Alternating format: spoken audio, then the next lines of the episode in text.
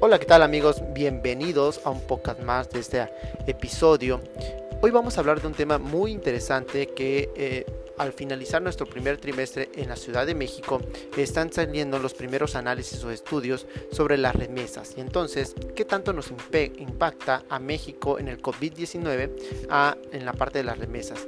Hay una, eh, hay una estimación importante, importante de una contracción del 17 al 20% para, estimado para este 2020.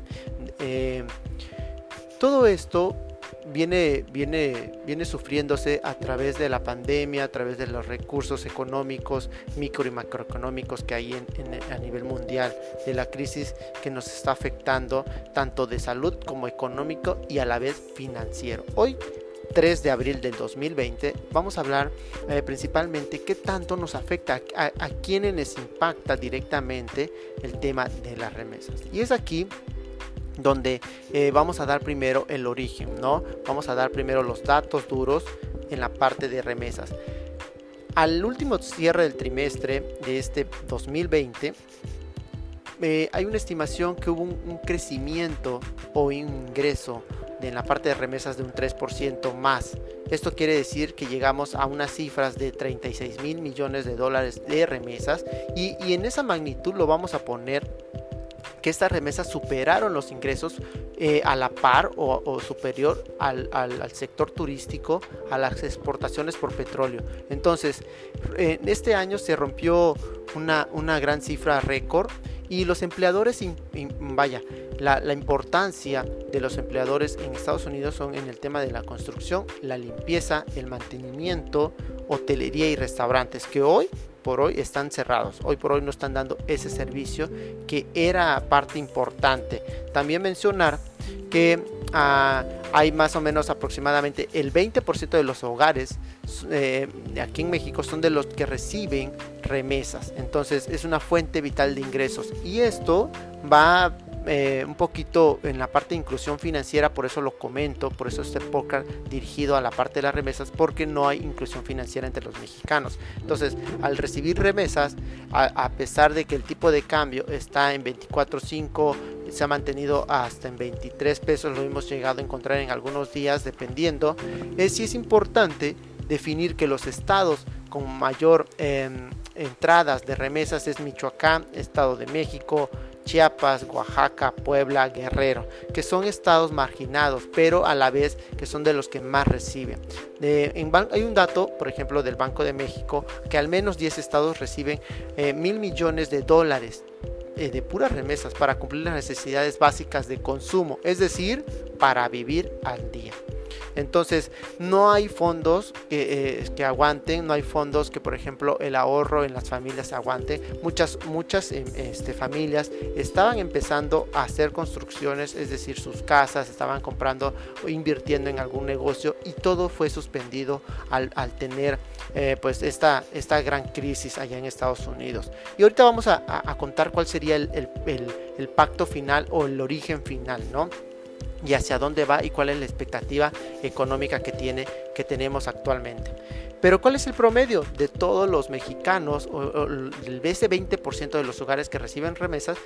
Ah, traemos aproximadamente por familia y al mes 300 dólares. Que ahorita, por ejemplo, antes de entrar a grabar, estábamos viendo que multiplicándolo a 24.3 pesos a, lo que está en ventanilla, eh, serían como 7.290 pesos por familia al mes que van a dejar quizá de recibir este, directa o indirectamente. Recordemos que eso también, como las familias, es para eh, fuente vital de ingresos, pues muchas tiendas, muchos eh, eh, negocios que vivían también de esta parte de mantener a estas familias, pues obviamente no van a recibir esa fuerte cantidad de dinero que ingresa. ¿Cuál es el origen o cuál es la expectativa que arroja el economista de BVA que ah, el día de ayer salieron las noticias que empezamos a analizar y fue el tal motivo que bueno pues este resultó espectador, ¿no? Que él, eh, que él, que él dice, él menciona en la columna que el 17, el 17% para este 20 años, eh, para este año 2020, perdón, pues es el, la expectativa que trae, ¿no? La expectativa que se está arrojando por toda la parte y eso se está yendo corto porque hay una expectativa más fuerte que es hasta un 25% de contracción eh, en la parte de las remesas. Entonces, ¿Qué, ocasionó esto? O, cuál sería como uno de los factores importantes? Bueno, empezando por el COVID-19, el cierre parcial o, o literal de algunos estados de, Estados Unidos que ven fuertemente dañados por el COVID-19, eh, la parte económica, macroeconómica que se está viviendo también, este, la contracción del consumo, al no consumir, pues obviamente no hay ingresos, eso es otro, otro punto importante, y eso conlleva un efecto dominó a la crisis laboral que hoy agrava a los Estados Unidos. El día de ayer estábamos analizando algunos, algunos este, reportes que mencionaban que el 6.6 millones de eh, ya solicitaron eh, eh, la petición de desempleo. A eso es lo que se está analizando hoy la expectativa, que en menos de dos semanas ya se llegó a 10 millones este, en el periodo de del 19 de marzo a, lo que tenemos hoy, a 4 de abril, más o menos aproximadamente, tenemos ya 10 millones en dos semanas de eh, estadounidenses reclaman la parte de el seguro de desempleo.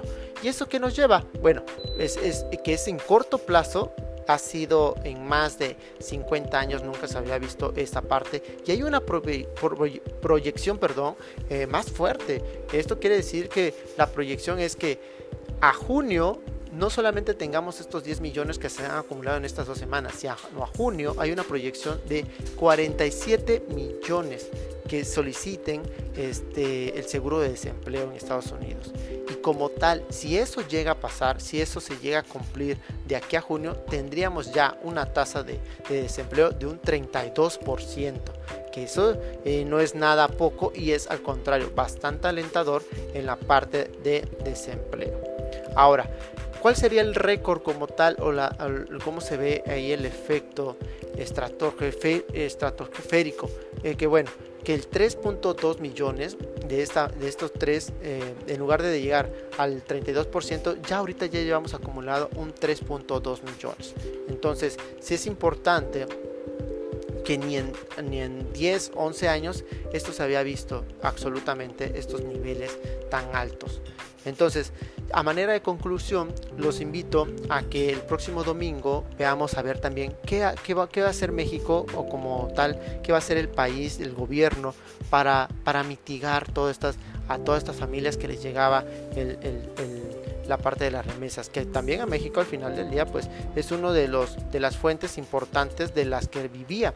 Es decir, eh, lo, lo, decíamos, el, el, ingreso más o menos, eh, todo lo que ingresa es más es lo que traemos en la Secretaría de Turismo en exportaciones de petróleo. Entonces no es nada eh, eh, sencillo el tema. Al contrario, yo creo que va a tener bastantes ahí contracciones, bastante dilemas, bastante análisis político, social y cultural y mucho menos, mucho más financiero. ¿Por qué? Porque recordemos que veníamos de una muy buena cifra. En el cerramos en diciembre bastante bien, cerramos como vaya a lo que veníamos, no veníamos de menos a más. De hecho, volvemos a recordar un poquito el dato al principio.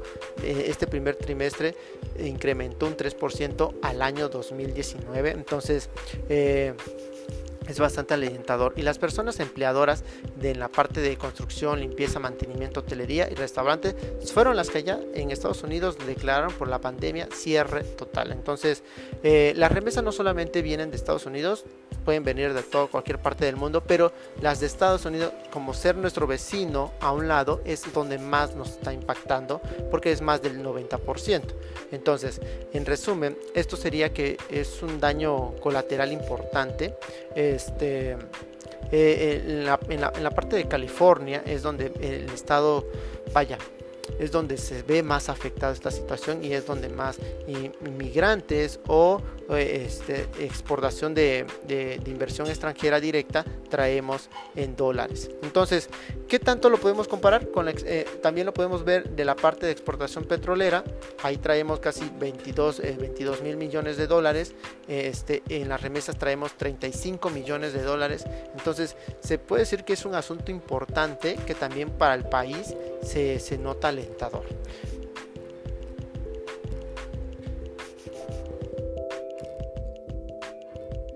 Pues muy bien amigos, seguimos. Eh, les agradezco por este, por escuchar hasta el final el podcast. Eh, fue un poco más bien informativo para darle seguimiento a todo lo que está pasando en la parte de remesas. Que vuelvo, no es nada este lejano y al contrario, yo creo que es cuando más le tenemos que poner enfoque a estos temas porque estados, los estados más marginados como Michoacán, Estado de México, Chiapas, Oaxaca, Puebla y Guerrero son los estados que, bueno, no van, van a dejar de percibir a esas familias, que es aproximadamente el 20% de todos los hogares, pues eh, las remesas. Entonces vamos a estar informando, vamos a estar ahí tocando estos temas hoy a través de la crisis económica, de la recesión importante que trae México y vamos a ver también las decisiones que toman los gobiernos y las vamos a comentar en este podcast.